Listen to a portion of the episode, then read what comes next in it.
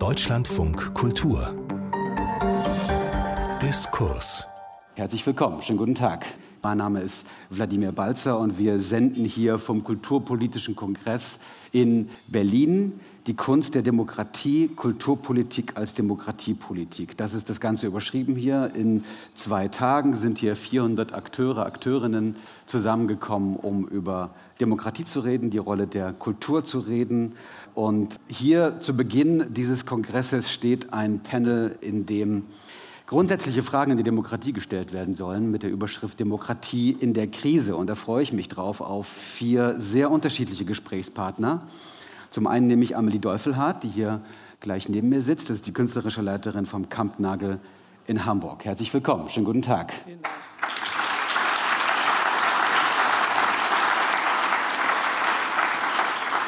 Und Brigitte Geißel ist bei uns, Politikwissenschaftlerin und Leiterin der Forschungsstelle Demokratische Innovation. Bin ich auch sehr gespannt, was das für Innovationen sind, von der Uni in Frankfurt am Main. Herzlich willkommen. Schönen guten Tag.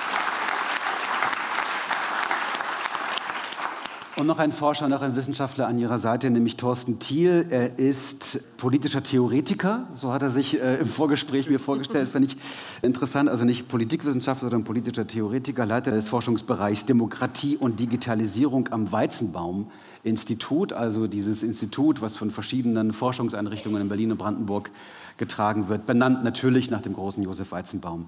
Thorsten Thiel, herzlich willkommen auch an Sie. Mhm.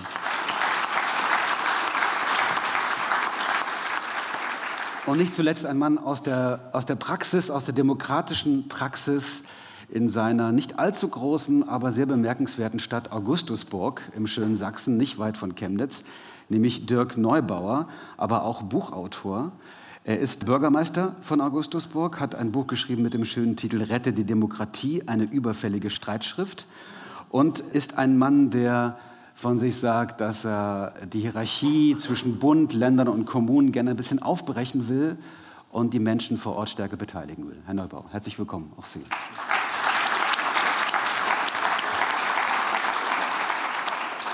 Da das ja ein kulturpolitischer Kongress ist, würde ich ganz gerne, Amelie Deufelhardt, mit Ihnen beginnen, weil Sie auch im Kampnagel in Hamburg, in diesem wirklich großen, traditionsreichen, ich glaube, es ist fast sogar der größte Produktionsort für freie Künste in Deutschland. Vielleicht würde das Hau in Berlin jetzt den Finger heben und sagen, wir sind ja größer. Aber ich glaube, der Kampnagel ist schon ziemlich, ziemlich groß und ziemlich. Äh, Gibt es jemanden vom Hau hier, der sich beschwert? Gut. Eines der größten, wollen wir uns darauf einigen? Jedenfalls eines, was sich auch sehr politisch versteht und auch eines, was zum Beispiel in den Flüchtlingsbewegungen 2015, 2016 sehr aktiv war, international selbstverständlich sehr stark vernetzt ist, auch Teil dieses internationalen Netzwerks ist, der internationalen Produktionshäuser. Jetzt also in dieser Kriegssituation, auch mit ukrainischen Künstlerinnen und Künstlern. Wir erleben das ja, dass da viele Häuser in Deutschland Solidarität zeigen, Möglichkeiten der Arbeit, der Zusammenarbeit zeigen. Wie ist das bei Ihnen? Welchen Ort finden verfolgte und bedrohte, vor allem ukrainische Künstlerinnen und Künstler? Ja, wir haben viel gelernt aus den letzten Jahren und auch den letzten Krisen, muss man tatsächlich sagen. Jetzt auch für die Situation mit Künstlerinnen aus der Ukraine, weil wir arbeiten natürlich eher mit Künstlerinnen. Das ist ja unsere Aufgabe. Dafür haben wir uns auch direkt bei Kriegsausbruch schon entschieden. Wir haben schon seit 2015 ein Gebäude, quasi wie so ein Off-Ort in diesem sehr großen Gelände. Also quadratmetermäßig sind wir auf jeden Fall das größte in Deutschland. Ähm, einfach mal nur quadratmetermäßig. Ansonsten sind wir natürlich in sehr guter partnerschaftlicher Zusammenarbeit auch mit dem Hau. Wir haben äh, damals 2015 ein Gebäude auf unserem Gelände gemacht, das heißt heute Micropolitan. Da gab es auch mal eine Strafanzeige von der AfD, aber das ist jetzt nicht mehr so wichtig. Das ist für Sie Alltag? Ja, das ist auf jeden Fall ist sie schon lange niedergeschlagen und das war nur eine Strafanzeige. Es hat keine weiteren Folgen gehabt am Schluss. Und da arbeiten wir schon seit inzwischen sieben Jahren sehr nachhaltig mit Geflüchteten, überwiegend aus afrikanischen Ländern und aus Syrien.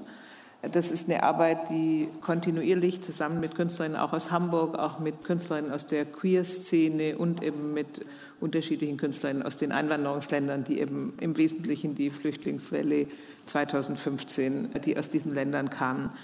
Und unsere zweite Lernetappe jetzt für die Situation in der Ukraine war die Pandemie, weil wir ja auch da sehr viel mit Künstlerinnen aus also international aus der ganzen Welt. Wir waren in Deutschland sehr privilegiert mit sehr unterschiedlichen, auch sehr soliden, vor allem vom Bund, aber auch vom Land, auch von privaten Stiftungen, mit sehr umfassenden Hilfsmaßnahmen. Viele unserer Partnerkünstlerinnen in anderen Ländern, in afrikanischen Ländern, Südamerika, auch in asiatischen Ländern, viele hatten keinerlei Unterstützung. Die saßen in ihrem Lockdown, in ihren Wohnungen und hatten nichts. Und auch da haben wir mm, viel auch zusammen mit dem Bündnis internationaler Produktionshäuser, was da ein sehr wichtiges Tool ist, ähm, haben wir Maßnahmen gemacht. Wir haben einerseits ein Konzept entwickelt, das führen wir jetzt auch fort mit Künstlerinnen aus der Ukraine.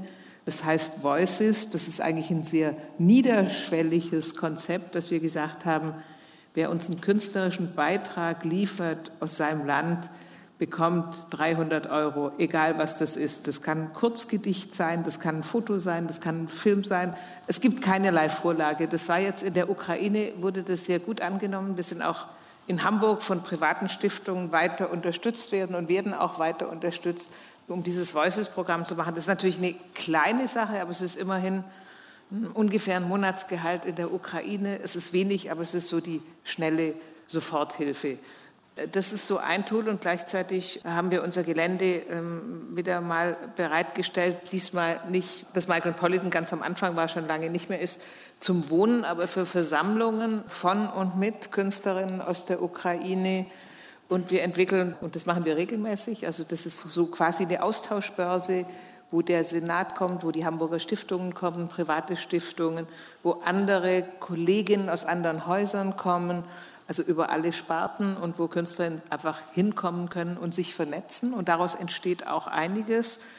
Und wir entwickeln Projekte und ich nenne mal beispielhaft eines, was sehr spontan entstanden ist, sehr ungewöhnliche Zusammenarbeit. Der erste Solist vom Hamburg Ballett kam, ich würde mal sagen, er hat mich so Mitte April, so um Ostern rum, und ich glaube, ich war gerade in Corona-Quarantäne, jedenfalls war ich nicht im Büro, das weiß ich noch angerufen und wollte ein Projekt machen mit dem Hamburg Ballett und Tänzerinnen vom Nationalballett der Ukraine. Und das haben wir dann auch produziert innerhalb von drei Wochen, kann man nur verdanken der unglaublichen Initiative von diesem Tänzer, der auch sein ganzes Ballett, John Neumeier, den Förderkreis des Balletts, alle sofort ähm, für dieses Projekt gestimmt hat. Wir haben eigentlich eine nicht vorhandene Lücke in unserem Spielplan entdeckt und haben das dann gemacht und es war fantastisch. Es waren sieben Tänzerinnen aus der Ukraine, die geflüchtet waren. Und eigentlich sollten es fünf vom Hamburg Ballett sein. Das wurden dann aber aus meiner Sicht mindestens 15, weil alle wollten sich beteiligen. Und gleichzeitig hat das Projekt ein Publikum generiert. Ich habe eine Mitarbeiterin seit vielen Jahren, die aus der Ukraine kommt und die sehr gut vernetzt ist, auch in die Szene der Geflüchteten, sodass wir eigentlich auch im Publikum so ein Verhältnis ein Drittel, zwei Drittel von Menschen aus der Ukraine, die hier, hier nach Hamburg geflüchtet waren, hatten und Hamburgerinnen. Und es entstand so eine Solidarität zwischen Bühne und Zuschauerraum, die ganz unglaublich war und wo ich eigentlich immer noch eine Gänsehaut habe. Wir werden das Projekt jetzt auch im Juni nochmal neu mit anderen Stücken nochmal produzieren. Also Kultur als äh, Rettungsanker auf der einen Seite, vielleicht aber auch als eine Möglichkeit, auch über diesen Weg tatsächlich einfach die Ukraine viel stärker wahrzunehmen, vielleicht auch deren kulturellen Traditionen stärker wahrzunehmen ich und äh, sich selbst auch, ich sag mal, ja. dieser internationale deutsche Kulturbetrieb da vielleicht auch mal einfach viel stärker in den Osten zu schauen? Also ich würde sagen, Rettungsanker ist einerseits stark übertrieben. Also wir sollten uns nicht so dauerhaft und ständig überschätzen. Aber was wir können, ist Bilder schaffen, und diese Bilder können auch eine recht nachhaltige, das ist ja Theater, Tanz, wir schaffen ja Bilder auf der Bühne, die können auch eine nachhaltige Wirkung entfalten. Und wir können natürlich Öffentlichkeiten herstellen. Und das, was man kann, sollte eben, finde ich, jeder Mensch in unserer Gesellschaft, der auch, also im besten Fall soll es jeder Einzelne natürlich, man kann auch sein Haus zur Verfügung stellen, wenn man ein Haus hat, oder seine Einliegerwohnung, wenn man eine Einliegerwohnung hat. Aber jeder soll da seinen Platz suchen, wo er möglich ist. Und erst in einer quasi Addierung dieser Solidaritäten, in der dann ein rhizomatisches System quasi entsteht, können wir ernsthaft und gemeinsam was bewirken. Und ich finde, aus der Kunst sollen wir genau das beitragen, eben auch, was wir können. Und das ist Öffentlichkeiten herstellen, Menschen aufmerksam machen und Bilder produzieren. Und das versuchen wir auf Kampnagel. Brigitte Geißel, äh, wenn Sie das so hören, das ist vielleicht nicht unbedingt Ihr Spezialgebiet, was die Kultur jetzt konkret bewirken kann für auch die Demokratie und für die Verteidigung der Demokratie. Sie sind ja eher jemand, der sozusagen auf demokratische Innovationen schaut und auf Bürgerbeteiligung versus repräsentative Demokratie. Aber wenn Sie davon hören und das auch spüren, diese Energie, die auch vielleicht von dieser Solidarität ausgeht in Deutschland, so empfinde ich es jedenfalls, dass man selbst auch nochmal nachdenkt über sein eigenes Verhältnis zur Demokratie und auch zu dem, was Kultur leisten kann. Ist das ein Schub, also auch für beide Seiten sogar? Ja, das kann ich nicht wirklich beurteilen. Also ich bin Wissenschaftlerin, ich komme ja nicht aus der Kunst, aber deswegen ist es natürlich ganz besonders spannend für mich hier zu sein und zu sehen, wie kann eigentlich Kunst auch Demokratie bereichern. Das ist ja kein Feld, in dem normalerweise wir als Demokratieforscher uns bewegen. Ja, dass wir untersuchen Demokratieformen, wir untersuchen verschiedene Arten von Demokratie, wie die gelebt werden, demokratische Innovation, das Zusammenspiel zwischen repräsentativer und partizipativer Demokratie. Das sind eher unsere ähm, sozusagen unsere Felder, in denen wir unterwegs sind. Das mit der Kunst zu verbinden, finde ich aber eine ganz, ganz tolle Sache, weil ich glaube, dass wir nicht nur immer auf die Krise der Demokratie gucken müssen, müssen wir auch. Und dass wir auch nicht immer nur untersuchen müssen, wie funktioniert eigentlich das, was wir kennen, sondern dass wir auch viel mehr Visionen brauchen, also Vorstellungen von dem brauchen, wie könnten wir eigentlich noch leben. Wie können wir eigentlich uns die Zukunft, wie können wir unser Zusammenleben uns vorstellen, wenn wir jetzt mal nicht denken, Demokratie ist Wahlen? Ja? Was könnte das denn noch alles sein? Und ich glaube, für diese Vision, für diese Vorstellungen brauchen wir auch die Kunst. Oder jedenfalls kann uns die Kunst da helfen, weil die so ein bisschen losgelöst ist, vielleicht von einer ganz knallharten Realität und sich auch mal hinsetzt und sagt, ja, was könnten wir denn noch? Oder in welche Richtung könnte es gehen? Wie könnte die Zukunft aussehen? Und die auch ausmalt, ja, in aller Schönheit, ja, auch wenn wir das nicht erreichen, aber vielleicht so ein paar Leuchttürme, ja, wie kann Zukunft aussehen? Wie kann eine Demokratie, eine andere Demokratie aussehen, jenseits von dem, was wir eben nur so kennen. Und da glaube ich, ist Kunst wahnsinnig wichtig. Und ist es natürlich auch wichtig, über Tellerrand zu gucken und zu sehen, wo läuft es dann woanders oder was funktioniert nicht. Und von daher denke ich, brauchen wir Kunst brauchen wir auch vielleicht auch Inspiration von außen. Ich glaube, das ist auch für die Ukraine wichtig. Die Ukraine war ja auch nicht immer der demokratischste Staat, das muss man ja auch sehen. Und ich glaube, für die Menschen dort ist das auch ein wichtiger Schub, darüber nachzudenken, wie wollen wir eigentlich in Zukunft leben, wie soll unser Staat denn aufgebaut werden. Wir hatten jetzt eine demokratische Wahl, ja, natürlich mit Zelensky, aber in welche Richtung kann es denn noch weitergehen? Also ich glaube, wir bekommen da gute Inspiration auch für uns. Ja? Mhm. Ist, es, ist es auch ein Weckruf für die Gefährdung der Demokratie? Also wird uns auch selbst klar, dass Demokratie bedroht ist, überall. Ja, die Entwicklung der Demokratie, wenn Sie sich das anschauen, war ja nie geradlinig.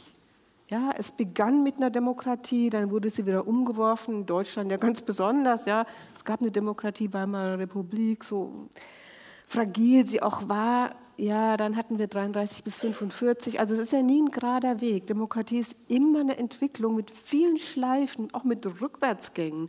Dessen müssen wir uns auch bewusst werden. Es geht niemals so einfach so ganz geradeaus in so einer modernisierungstheoretischen Geschichte. Ja? Nein, es gibt immer Schleifen, es gibt immer auch Rückschläge und dessen müssen wir uns da auch ganz bewusst sein. Und das kann man jetzt auch beobachten. Also ich sehe natürlich als Politikwissenschaftlerin, gucke ich mir Wahlbeteiligung an, selbstverständlich. Nordrhein-Westfalen 55 Prozent bei der letzten Landtagswahl. Äh, die größte Partei in Anführungsstrichen sind die Nichtwähler muss uns schon zu denken geben. Und ich, ich, glaube, wenn 45 Prozent der Bevölkerung sagt, keine dieser Parteien gefällt mir, und ich muss noch mal sagen, manche Menschen sagen, na ja, die gehen halt nicht zur Wahl, weil sie so zufrieden sind. Nein, das ist nicht der Fall. Die Nichtwähler sind nicht die Zufriedenen. Das ist völlig eine, eine Illusion, wenn man sich dieser Illusion hingibt und sagt, ja, die sind halt alle so wahnsinnig glücklich und zufrieden. Nein, sind sie nicht. Ja? Also das muss uns natürlich schon zu denken geben, auch in diese Richtung zu sagen, ja, ich glaube nicht, dass es kippt, in Anführungsstrichen. Ja? Aber wir haben da tatsächlich ein großes Problem und das müssen wir auch angehen. Ich meine, Sie sind aus der, aus der Praxis, da werden wir wahrscheinlich auch noch ein bisschen was hören, die Probleme in der Kommunalpolitik, ja. nochmal ein anderes, aber gehört alles in die Richtung. Also ja, wir haben ein Problem. Die Parteiendemokratie, wie wir sie kennen, scheint irgendwie nicht mehr zu funktionieren. Und äh, da müssen wir jetzt auch wirklich neue Wege gehen, da bin ich mir ganz sicher. Wir Mhm. können da nicht festhalten und sagen, ja, brauchen wir noch mehr Parteien und noch andere Parteien. Nee, das wird so nicht weiter funktionieren. Wir brauchen wirklich neue und innovative Ideen. Was wäre denn ein Weg? Nennen wir doch mal einen, weil Sie, Sie haben ja über repräsentative Demokratie jetzt hauptsächlich gesprochen, über die Wahlen gesprochen, über die schlechte Wahlbeteiligung in Nordrhein-Westfalen, die viele erschrocken hat, und über das, was sich verändern muss, über auch, äh, wenn man zurückschaut, wo es Fortschritte gab in der Demokratie, auch in Deutschland, Rückschritte gab, vieles andere mehr. Was schwebt Ihnen jetzt konkret vor? Na gut, wenn man jetzt mir so ein bisschen in die äh, Vergangenheit in der Bundesrepublik guckt, da hatten wir natürlich verschiedene Varianten, lokale Agenda 21, dann hatten wir die Bürgerhaushalte, ist, wie Sie sehen, es ist häufig auch sehr lokal. Was wir jetzt natürlich aktuell haben, was sehr, sehr mh, neu ist, sind die Bürgerräte, also die zufallsausgewählten Bürger, die zusammenkommen und über Themen diskutieren und dann ihre Empfehlungen abgeben. Das hatten wir in Frankreich mit Macron, der sozusagen so ein Bürgerrat, zufallsausgewählte Bürger, die über nachhaltige Entwicklung äh, der französischen Politik diskutieren und da ganz sozusagen revolutionäre irgendwie Vorstellungen entwickelt hatten und Empfehlungen ausgesprochen haben, die, glaube ich, doch einige sehr erstaunt haben, die sehr, sehr weitreichend waren. Das hätte man gar nicht so erwartet. Haben wir auch in Deutschland einen Bürgerrat Demokratie. Wir hatten jetzt auch gerade einen Bürgerrat zu Klima und zu Nachhaltigkeit.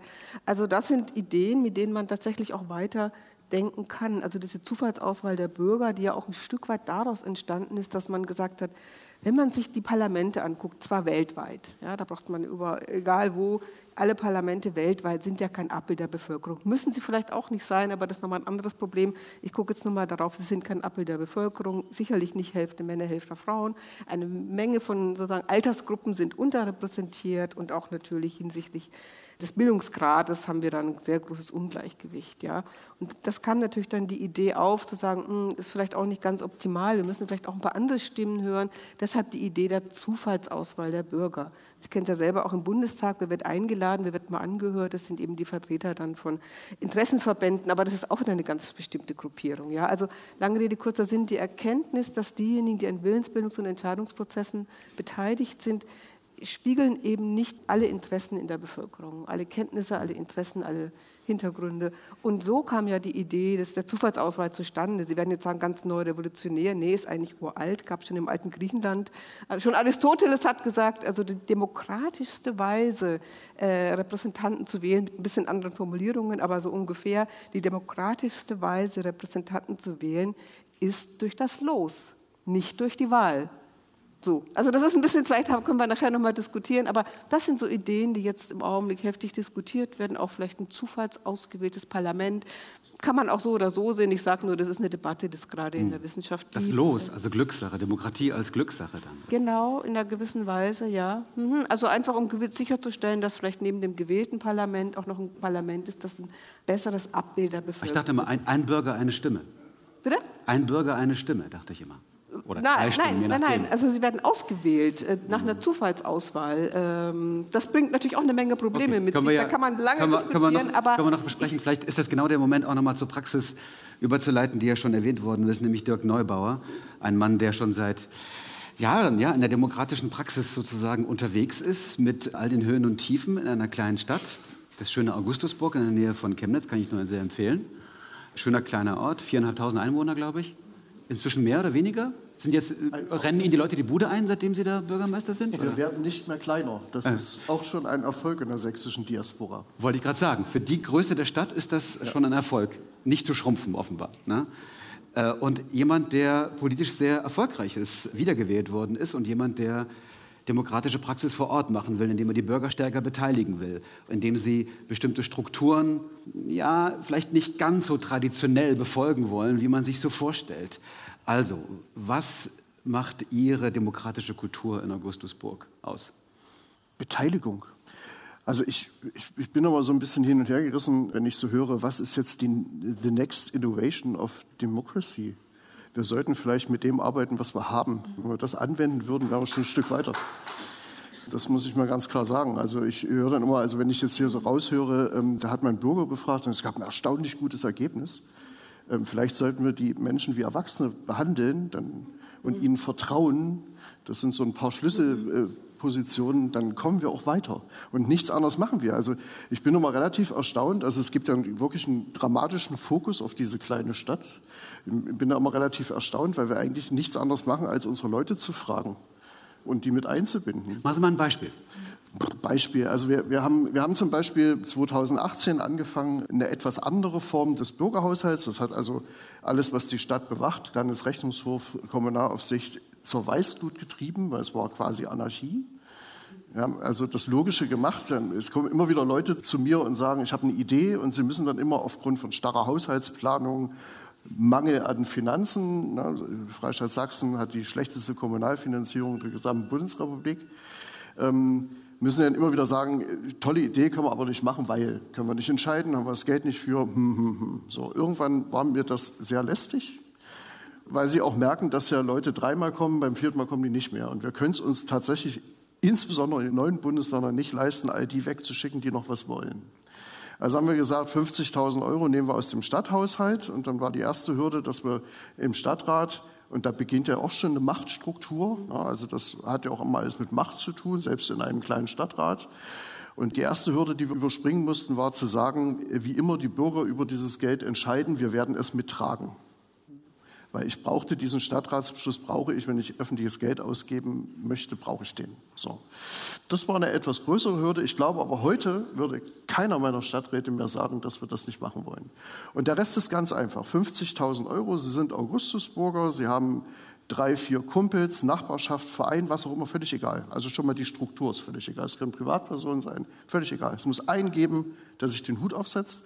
Sie haben eine Idee, jetzt kommt's, Sie sagen, was machen wir.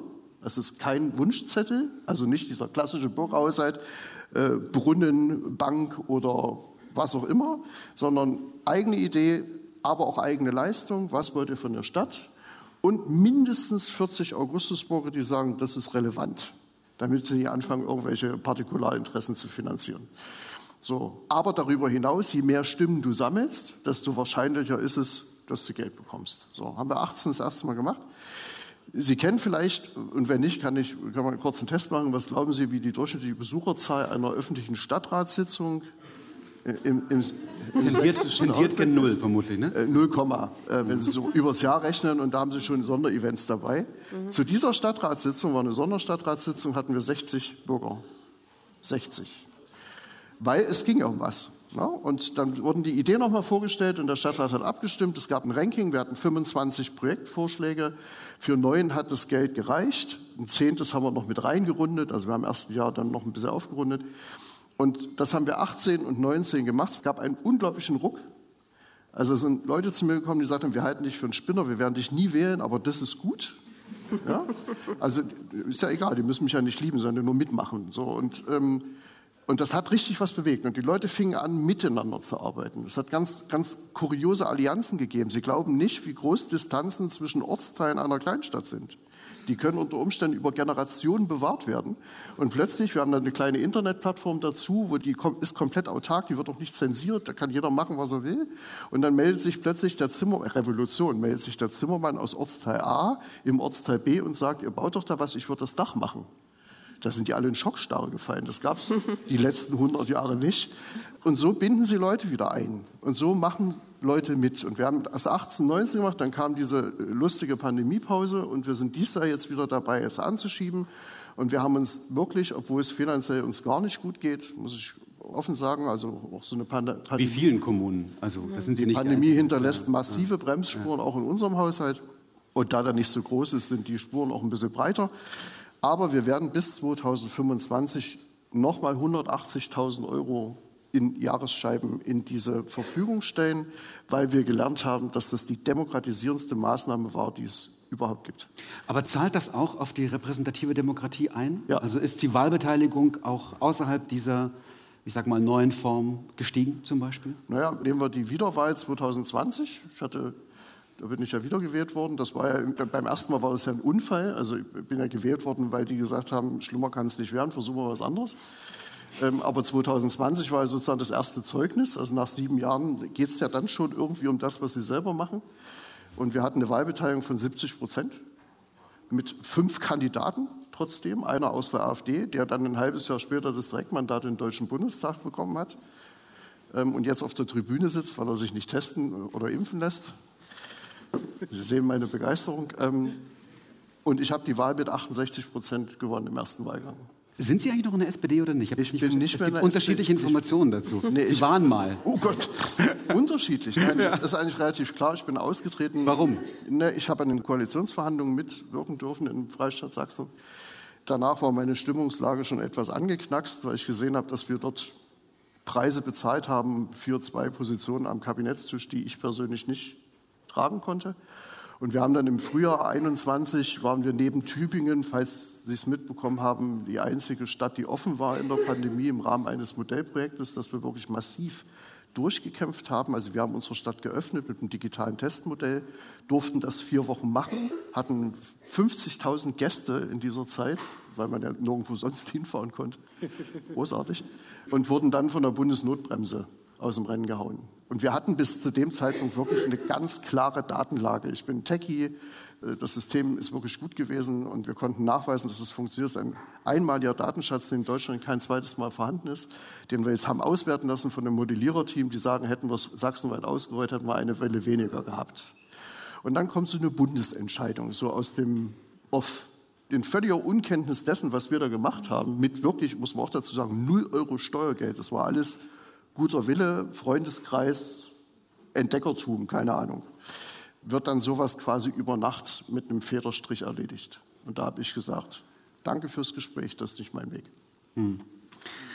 Also die Pandemiephase, glaube ich, hat auch die, ich sag mal, eher unterentwickelte Digitalisierung in Deutschland vielleicht ein kleines bisschen vorangebracht oder uns klargemacht, wie schlecht wir eigentlich dastehen. Übrigens auch im Vergleich zur Ukraine, interessanterweise, oder zu den baltischen Staaten. Es ist ja immer wieder interessant zu sehen, war wirklich bemerkenswert, wie ukrainische Schülerinnen und Schüler hier mit einer Selbstverständlichkeit dort Fernunterricht weitergemacht haben was bei uns in Deutschland oft nicht so einfach war. Ähm, Thorsten Thiel, Sie sind ja jemand, der genau darauf schaut, wie Demokratie und Digitalisierung miteinander zusammenhängen am Josef Weizenbaum Institut. Haben Sie das Gefühl, dass in dieser Pandemiephase, wo vielleicht, wie gesagt, Digitalität plötzlich wieder stärker wurde, dass dieser Faktor der Demokratie auch stärker geworden ist? Ja, in jedem Fall. Also es hat eine Rolle gespielt. Wir haben die erwähnten Probleme natürlich jetzt erstmal alle in unserem täglichen Leben gesehen. Ne? Aber ich glaube, das Beispiel, was Herr Neubauer gerade gemacht hat, ist wunderschön, weil das zeigt, wenn es funktioniert, funktioniert es, wenn Digitalität und Engagement zusammenkommen. Wenn man einfach nur digitale Beteiligungsplattformen in den Raum setzt und sagt, es gibt doch jetzt hier neue Möglichkeiten, sich zu beteiligen, kommt mal alle, dann klappen die genauso schlecht wie andere Partizipationsformen. Die ziehen nur eine ganz bestimmte Art von Gruppierung an. In der Pandemie gibt es ein schönes Beispiel ganz am Anfang der Pandemie, was der eine oder andere schon gehört haben wird. Das war dieser Online-Civic-Hackathon Wir versus Virus. Der ist aufgesetzt worden, ich glaube, vier Wochen nach dem ersten Lockdown. Äh, Der wird montags auf Twitter diskutiert, dienstags auch schon von der Bundesregierung umarmt. Freitags und samstags nehmen am Hackathon 28.000 Teilnehmer aktiv teil, bei 60.000 Angemeldeten. Und es gibt eine Menge Lösungsideen, die daraus hervorkommen. So Hackathon als Partizipationsformat in einem Moment, wo man sich gar nicht anders partizipieren konnte, also im, im ersten Lockdown, war extrem interessant, weil es nun mal halt auch nicht nur Lösungen hervorbringt. Ob die dann tragfähig sind, ob die dauerhaft sind, das kann man alles diskutieren und muss man dann in den Einzelfällen klären. Sondern auch, weil dadurch natürlich es möglich wird, Probleme aufzubringen, Probleme zu repräsentieren, die dann erstmal die Politik angehen soll. Weil zu dem Zeitpunkt konzentrierten wir uns ja alle noch darauf, okay, wie kriegen wir diesen Virus in den Griff? Und der Hackathon ist ein Element in diesem öffentlichen Diskurs, der weitet für bestimmte Gruppen, haben diese und jene Probleme und dafür kann man diese und jene Lösung ansetzen. Insofern, das würde ich schon als ein Beispiel nennen, wo sich in der Pandemie gezeigt hat, wir hatten vorher schon recht aktive Civic-Tech-Strukturen in Deutschland, parallel zu dem Kongress hier, das wissen Sie, findet auch die Republika statt, die netzpolitische Zivilgesellschaft trifft sich, das ist nicht die schwächste zivilgesellschaftliche Gruppe in Deutschland, sondern relativ weit ausgebaute. Die Strukturen haben dann diese Krise zum Beispiel genutzt, um viel näher an die Politik ranzukommen und zu mobilisieren. Das hat in der Phase zumindest verhältnismäßig gut funktioniert, hat dann auch Fortsetzungen gefunden.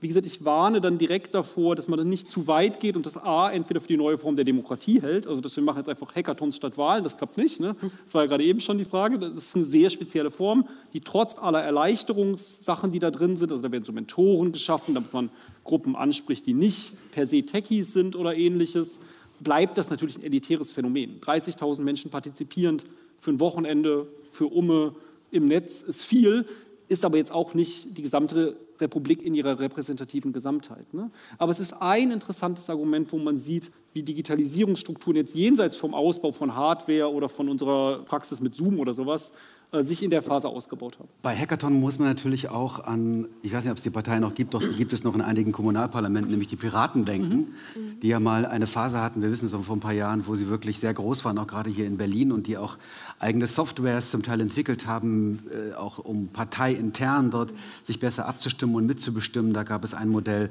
dass man ein dauerhaftes Portal hat, in dem man sich immer wieder einbringen kann als Parteimitglied und dort eben auch zum Teil Abstimmungen möglich sind und vieles andere mehr. Klar, man braucht erstmal die technische Voraussetzung, man muss damit gut umgehen können, man muss vielleicht Digital Native sein, ich weiß es nicht genau, aber Digitalisierung, kann das auch manchmal eine Illusion sein, dass sie die Demokratie wirklich befördert? Ich meine, wir sehen ja äh, durchaus auch viele negative Beispiele. Nehmen wir mal die sozialen Medien zum mhm. Beispiel, wo ja ganz zu Beginn viele Politiker geglaubt haben, okay, jetzt kann ich hier wunderbar kommunizieren über Facebook mit meinen mhm. Wählerinnen und Wählern, es wird ein toller Dialog, mhm. aber vieles davon hat sich ja überhaupt nicht bewahrheitet. Genau, da würde ich auf beides getrennt antworten. Die Frage, was war das Problem der Piraten, die auch auf eine Krise der Demokratie reagiert haben, also auf eine wahrgenommene Beteiligungskrise und damit zunächst Erfolg hatten, gerade hier in Berlin. Das war ja eher der Gedanke, Politik ist zu intransparent, wir können die Daten nutzen und wir können mit diesem Liquid Democracy, Liquid Feedback Programm eine Alternative zur repräsentativen Demokratie aufsetzen. Die war aber programmatisch wahrscheinlich zu eng fokussiert auf die Idee, dass Transparenz die Demokratie per se fördert, dass wenn alle immer überall mitdiskutieren können, das Hinterzimmer gar nicht mehr existiert, man viel besser Einigung macht. Das ist eine bestimmte Zeit gewesen. Wikileaks war kurz davor. Das war eine bestimmte Krisendiagnose der Demokratie, die in ihrer Absolutheit wahrscheinlich nicht getragen hat. Die vielleicht Dort, auch nicht effektiv war. Das die vielleicht ja, nicht effektiv Demokratie war. muss ja auch funktionieren. Es muss genau. ja effektiv sein. Ja. Und, und wenn, wenn sich zu einem so Ergebnis kommen. Genau. Und wenn sich so eine Idee wie, wie damals bei den Piraten ganz pointiert ausprägt, und dann vielleicht in dieser Form scheitert, heißt es ja nicht, dass sich nicht trotzdem zum Beispiel Parteien öffnen können für mehr Beteiligung von Parteimitgliedern auf digitalen Plattformen. Natürlich hat man da Lerneffekte mitgenommen und es gibt in vielen Parteien heute breitere Beteiligungsangebote, die wahrscheinlich nicht existieren würden, wenn es nicht diesen Diskurs gegeben hätte. Ob das hinreichend ist oder nicht, kann man anders diskutieren. Ihr zweiter Teil der Frage, Digitalisierung hat ja noch viel mehr Wirkung und wir haben gerade zum Beispiel die sozialen Netzwerke und müssen jetzt diskutieren, wie wirkt sich das denn auf Demokratie auf? Weil das verändert die Rahmenbedingungen unseres demokratischen Austauschs, des gesellschaftlichen Austauschs. Und auf der einen Seite haben wir gerade gehört äh, bei Herrn Neubauer, naja, wir haben dann Server aufgesetzt, da konnte jeder reden und das fanden die Leute gut und haben sich hier vernetzt. Das bleibt die klassische Stärke von vernetzten digitalen Infrastrukturen, dass man sehr gut Beteiligung sichtbar machen kann, dass man auch recht gut zufällige Verbindungen herstellen kann. Aber der größte Teil unserer öffentlichen Diskussion über politische Themen findet heutzutage nicht nur auf digitalen Plattformen statt, sondern auch auf digitalen Plattformen, die bestimmten Konzernen gehören, die ein anderes Interesse damit haben, wie sie diesen Diskurs herstellen wollen. Deren Interesse ist zumindest immer doppelt. Die wollen viel Diskurs, sie wollen viel Engagement und sie wollen dieses Engagement auch in ganz bestimmten Formen haben, nämlich zum Beispiel in dieser emotionalen Erregtheit hervorbringen, was dann eher in Phänomene führen kann, die Radikalisierungsprozesse befördert und ähnliches. Dass also die Wirkung nicht notgedrungen wegen der Form des Digitalen, das vielleicht auch, früher hat man immer gedacht, die Anonymität ist es, die die Menschen äh, dann wild macht. Heute wissen wir, Hetze findet auch unter Klarnamen ganz wunderbar statt. Ne? Das Anonymitätsproblem ist nicht das Treibende, sondern es dürfte eher diese Struktur der sozialen Netzwerke sein, zumindest bei einem bestimmten Teil der Bevölkerung, auch Radikalisierungstendenzen. Ja, die ein Geschäftsmodell haben. Wir wissen das ja alle, dass natürlich bestimmte Postings belohnt, die besonders polemisch sind und besonders viele Klicks bekommen und äh, weiterverbreitet werden. Ich glaube, Telegram ist ja ein Medium, was gerade, um mal Herr Neubauer nochmal zu Ihnen zu kommen, auf dem sächsischen Land ein sehr wichtiges Medium ist, auf dem sich zum Teil sehr viele Gruppen auch organisieren und zum Teil auch sehr polemisch organisieren, manchmal sogar bis ins Antidemokratische hinein. Welche Rolle spielen diese Debattenräume eigentlich für Sie, der jemand ist, der Leuten auch eine Stimme geben will? Das ist total wichtig und ich würde hier in einigen Punkten mal wirklich deutlich widersprechen wollen. Was ist denn, was ist denn eigentlich eine sinnvolle Teilhabe und was ist eine demokratische Diskussion? Ich habe Leute bei mir in der Stadt, gerade junge Leute, die mir sagen, bevor du kamst, haben wir überhaupt keine Ahnung gehabt, was in dieser Stadt vor sich geht. Und ehrlich gesagt hat es uns, Klammer auf, auch deshalb, Klammer zu, nicht interessiert. Seitdem wir alle Kanäle bespielen und wirklich eine irre Transparenz fahren, sagen die mir, ich weiß jetzt, was ihr macht. Und wenn ich dann sage, aber du bist ja trotzdem immer noch nicht dabei, dann sagt er, ja, irgendwie schon, weil ich habe ja meine, meine eigenen Interessen. Aber für mich ist wichtig, wenn da was passieren sollte, was mir nicht gefällt, weiß ich, ich kann einhaken. Aber diskutieren Sie ja- mit in den, ist- Sozia das diskutieren Sie doch- mit in den sozialen Medien? diskut- äh, Die Zeit haben Sie. Die, die muss ich mir nehmen. Also ich, wer sich heute in ein politisches Amt begibt, der weiß, dass er mehrere Öffentlichkeiten zu bedienen hat. Darüber darf man sich nicht beklagen. Also das ist, dann muss man also Augen auf bei der Berufswahl. Also wer sich darüber beklagt, dass er plötzlich öffentlich ist, ansprechbar ist, weil wir ja immer alle sagen, wir wollen ja alle ganz bürgernah sein. Die größte Bürgernähe ist, dass ich 22.38 Uhr, wenn ich noch Lust drauf habe, auf eine Facebook-Nachricht antworte. Da, das, da verändert sich was. Das Problem ist ja nicht, dass es diese Netzwerke gibt. Das Problem ist nicht, dass Menschen das nutzen. Das Problem ist, dass wir es versäumen, digitale Kompetenz zu lehren. Gehen Sie mal in eine Schule und suchen Sie dort mal digitale Kompetenz. Viel Erfolg.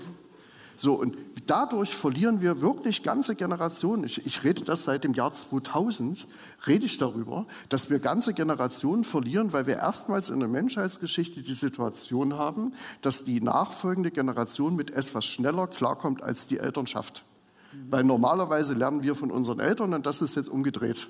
So. Das darf bei einer Generation, wenn so ein Knick kommt in der evolutionären Technologie. Ist ja schon falsch, dass wir von einer digitalen Revolution reden. Halte ich für einen Fehler. Es ist eine Evolution. Revolution könnte ich verhindern. Aus einer Evolution kann ich nicht aufhalten und das können wir nicht mehr aufhalten.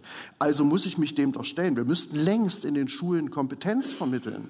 Dann würden wir mit der Hälfte der Fake News-Diskussion nichts mehr zu tun haben, wenn wir das täten. Aber das machen wir nicht. Wir reagieren einfach viel zu spät und viel zu zögerlich. Und wenn ich Ihnen sage, Sie merken, da wäre ich etwas emotional, ich habe gerade unsere Grundschule digitalisiert. Was Verrückteres können Sie sich wirklich nicht ausdenken. Sie kriegen vom Bund in Freistaat Sachsen kriegen Sie vom Bund eine Zahl gesagt. Sie kriegen für Ihre Grundschule 97.950 Euro und 46 Aus dem Digitalpaket. Ja, genau. ja. Und Sie alle wissen ja, irgendwann ging die Nachricht, die bösen Kommunen rufen das nicht ab. Diese 5 Milliarden. So. Wir haben uns auf den Weg gemacht. Dann kommt der Freistaat Sachsen und sagt, der Bund darf euch das dann nicht direkt geben. Das geht über uns. Und dann erfinden wir gleich mal noch ein ganzes Regelwerk obendrauf. So, und dann machen wir, der Bund hat eine einzige Bedingung, ein Konzept, ein digitalpädagogisches Konzept. Und wenn ihr das mit der Schule abgestimmt habt, dann setzt es bitte um, das ist das Budget. Super.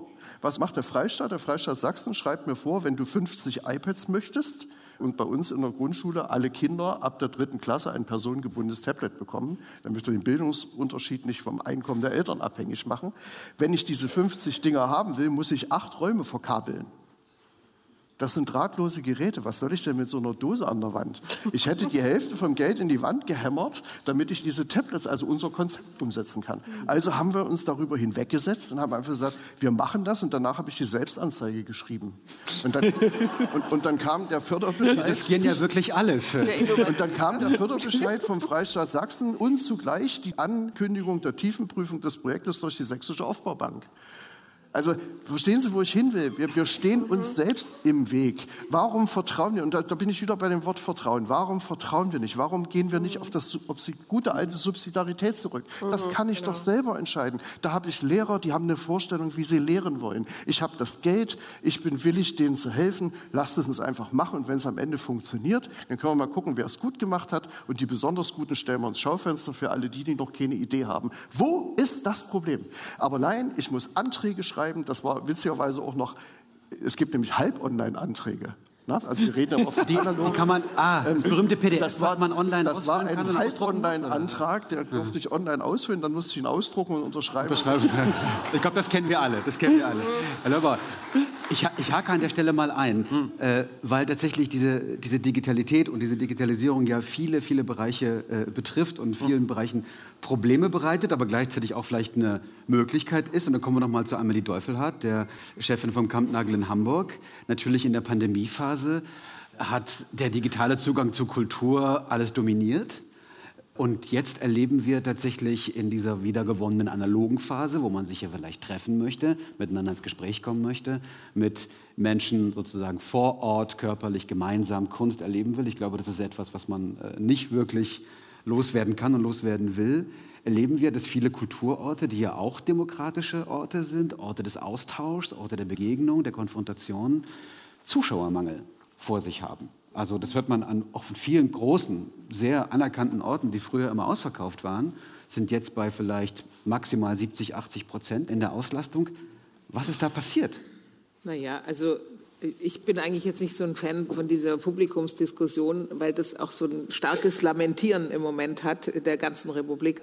Erstmal haben ja alle Intendantinnen von den Theatern gedacht, sie wollen demonstrieren, dass wir geschlossen werden. Und ich habe damals immer schon gesagt, aber eigentlich muss das Publikum demonstrieren, dass wir geschlossen werden, nicht, nicht wir selbst. Dass sie nicht geschlossen werden. Man, naja, ja. also wenn wir wurden ja geschlossen ziemlich ja, früh, alle mhm. Theater wurden früh geschlossen, alle wurden spät aufgemacht. Wir wurden ja so ein bisschen, also die Kunstorte wurden so ein bisschen stigmatisiert als Pandemie-Spreader Number Two nach den Clubs und Konzerten. äh, so. Und die Proteste kamen aber nicht vom Publikum. Die, die, die Leute aus den Häusern wollten gerne protestieren. Und vielleicht war das Publikum auch ein bisschen genervt. Und das ist das eine. Aber der andere Teil ist, die Pandemie ist ja wirklich faktisch noch nicht vorbei. Viele Menschen haben immer noch Angst, in geschlossene Räume zu gehen. Das sehen wir in jedem Restaurant. Jedes Restaurant.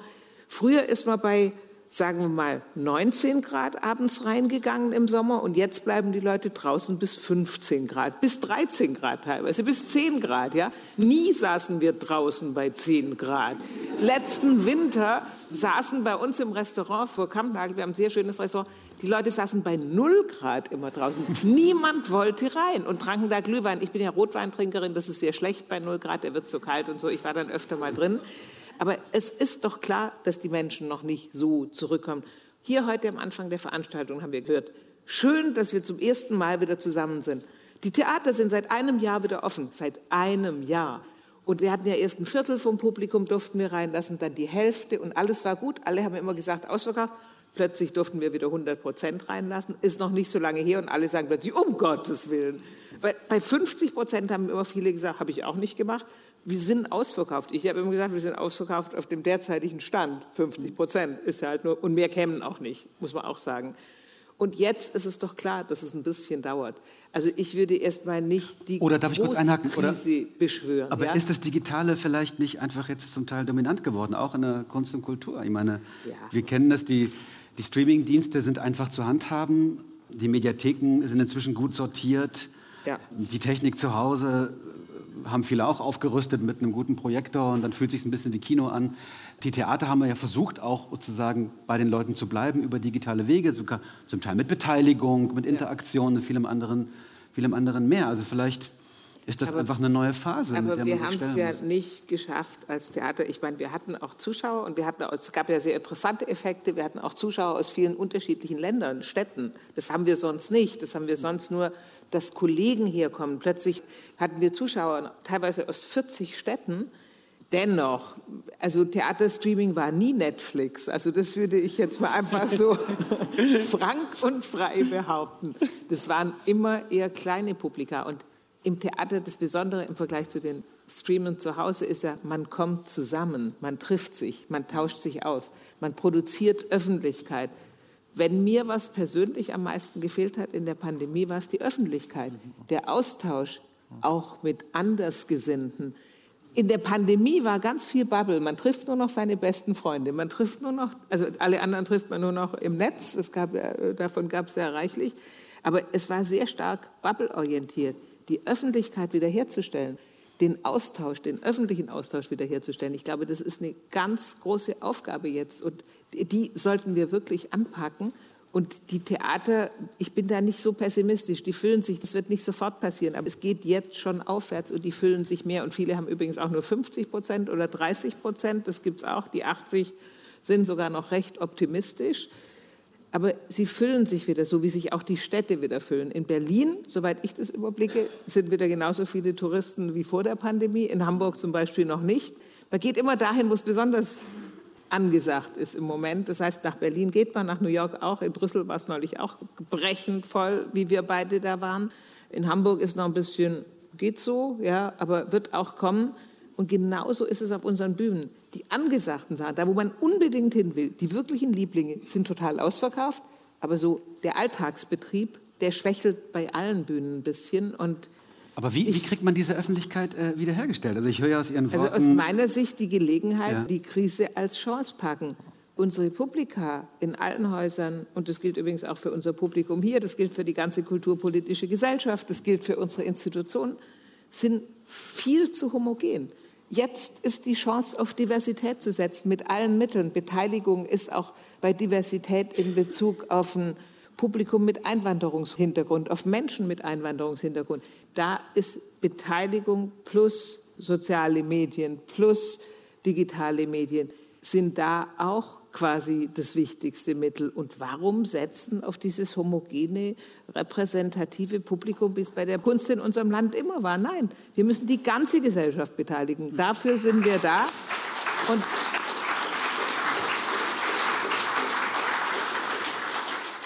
Da sprechen Sie was Wichtiges an, weil man das ja auch bei der Wahlbeteiligung leider sieht, ja, dass Menschen mit deutschem Pass, aber mit Migrationsgeschichte sich anteilig weniger an den Wahlen beteiligen als, als andere Gruppen. Und da fragt man sich, warum ist das eigentlich so? Also ich frage mal in die Runde. Ja, aber wir können auch, um noch einen, einen ja. kurzen Satz, die, die, die, ehemalige DDR ist das Gleiche, haben wir doch gerade gelesen, ein Staatssekretär oder so insgesamt kommt aus den Ostbundesländern. Ist ja auch eine Katastrophe. Also das, das ist ja sozusagen Salz in die Wunde. Ähm, ja. Da muss ich mal. darf ich kurz, kurz, kurz dazu und dann nochmal. Ja. ja wir hatten vorhin mal kurz, ich bin großer Fan, ich bin wirklich erklärter großer Fan der repräsentativen Demokratie. Ich habe keine Idee, wie das anders gehen soll. Aber wir sollten schleunigst Wege finden, das in die Zeit zu setzen. Ja. Weil momentan steht dieses Ding aus den 50er Jahren irgendwann ja. wie so ein Fels in einer wirklich tosenden See. Und das Problem ist, dass dieses repräsentative System nicht mehr repräsentiert. Genau. genau. Und, und das ist das ganz große Problem. Ich will ein Beispiel dazu sagen. Mhm. Als wir über die grandiosen Nebeneinkünfte von Annalena Baerbock diskutiert haben, hat Berlin diskutiert, sie hat sie nicht angemeldet. Da habe ich eine junge Frau bei mir in der Stadt getroffen, an der Tankstelle, die hat mir gesagt, äh, Nebenerwerb, das habe ich im Haupterwerb nicht.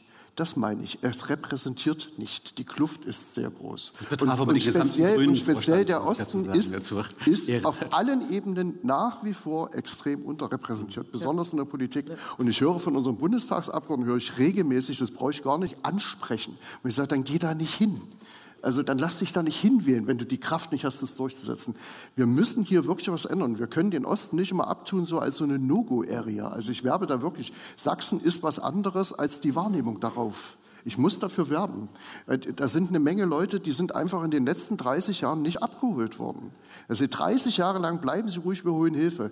Der gute Politiker war nicht der, der es möglich gemacht hat, sondern das war der, der sich besonders gut gekümmert hat. Und dabei ist etwas verkümmert, nämlich das Mitmachen. Und Mitmachen ist das, wovon Demokratie lebt.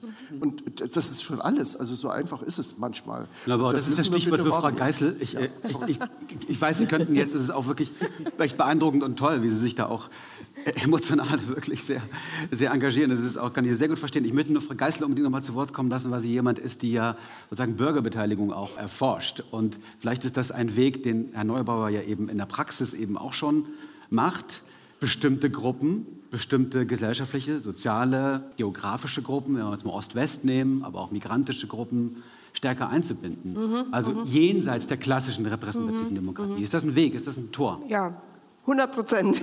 Ich habe noch ein paar andere Sachen. Bei der Diskussion ist mir natürlich sehr viel eingefallen. Also zum einen mal das Digitale. Ich glaube, die digitale Entwicklung hat den Vorteil, äh, nee, andersrum gesagt, es ist ein Mittel, es ist ein neues Format, das uns hilft, eine bestimmte Bevölkerungsgruppe und besonders auch die jungen Menschen anzusprechen, die vorher aus der Politik rausgefallen sind. Ja, also die kommen jetzt wieder mit rein, aber es ist definitiv kein Selbstläufer. Also jetzt zu denken, nur weil sie ein Handy haben, sind die jetzt politisch aktiv. Nein, das ist auch nicht der Fall. Ja, es ist einfach nur ein neues Mittel, mit dem man arbeiten kann.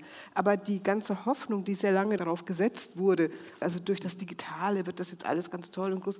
Nein, es ist wirklich nur ein Format, das man nutzen kann. Und Sie haben das auch schon beschrieben, wie Sie das nutzen. Leider benutzen das auch viele Politiker, muss ich jetzt mal sagen, nur als Mittel zur Informationsweitergabe. Ja, Sie denken, wir informieren jetzt, wir stellen was auf unsere Homepage und das ist es. Nein, mitbestimmen heißt eben nicht nur, ich werde von oben informiert, mitbestimmen heißt eben auch, was ich sage als Bürgerin und Bürger, wird dann auch gehört und aufgenommen. Also es ist tatsächlich auch ein Mitmachen und auch ein Stück weit ein Mitbestimmen. Und da ist eben sozusagen das Digitale alle ein Format unter vielen, was man da nutzen kann und auch nutzen sollte. Nochmal zu dem zurückzukommen, Diversität. Wir brauchen unterschiedliche Formate, um unterschiedliche Menschen anzusprechen. Ich glaube, alle, die in der Politik aktiv sind, die wissen das. Wenn ich ins Rathaus einlade, kommt eine bestimmte Gruppe. Ja, da weiß ich schon, wer kommt. Das sind sogar die üblichen Verdächtigen, also Männer im gehobenen Alter und mit großer Bildungsnähe. Ja, das ist ein Format, das ich nutzen kann. Wenn ich ein Online-Format nutze, spreche ich eine andere Bevölkerungsgruppe an, nämlich jenseits des Digital Divides, die Jüngeren. Ja? Wenn ich eine Zufallsauswahl mache, habe ich wieder eine andere Bevölkerungsgruppe. Wenn ich aktivierende Mobilisierung mache und in den Sportverein gehe, habe ich wieder eine andere Gruppe. Ja? Und das zeigt sich dann auch zum Beispiel in den Bürgerhaushalten, wenn sie vier verschiedene Formate haben und vier verschiedene Prioritäten. Dann wird es erst richtig interessant. Ja, also das ist eigentlich das, worauf wir hin abziehen müssen. Viele Formate, um diverse Mitbestimmung auch zu ermöglichen. Ja, erstmal zu wissen, was wollen die unterschiedlichen Gruppen. Nicht nur die, die sowieso ins Rathaus kommen und mitreden, ja, wenn sie eingeladen werden. Also diese Aber da reden wir jetzt nur über Kommunalpolitik. Nee, nee, reden wir da auch, auch über andere, andere, Ebenen, Land, das gilt, Bund? Das gilt auch für andere Felder. Damit komme ich auf den nächsten Weg. Sie haben das so wunderschön beschrieben. Also dieses Mehrebenensystem, was viele von uns, glaube ich, noch gar nicht so richtig registriert haben und auch in der Bevölkerung, glaube ich, noch gar nicht so ankommt. Wir wollen also sozusagen an den Bürgermeister sagen, wir brauchen jetzt neue Hartz-IV-Regeln.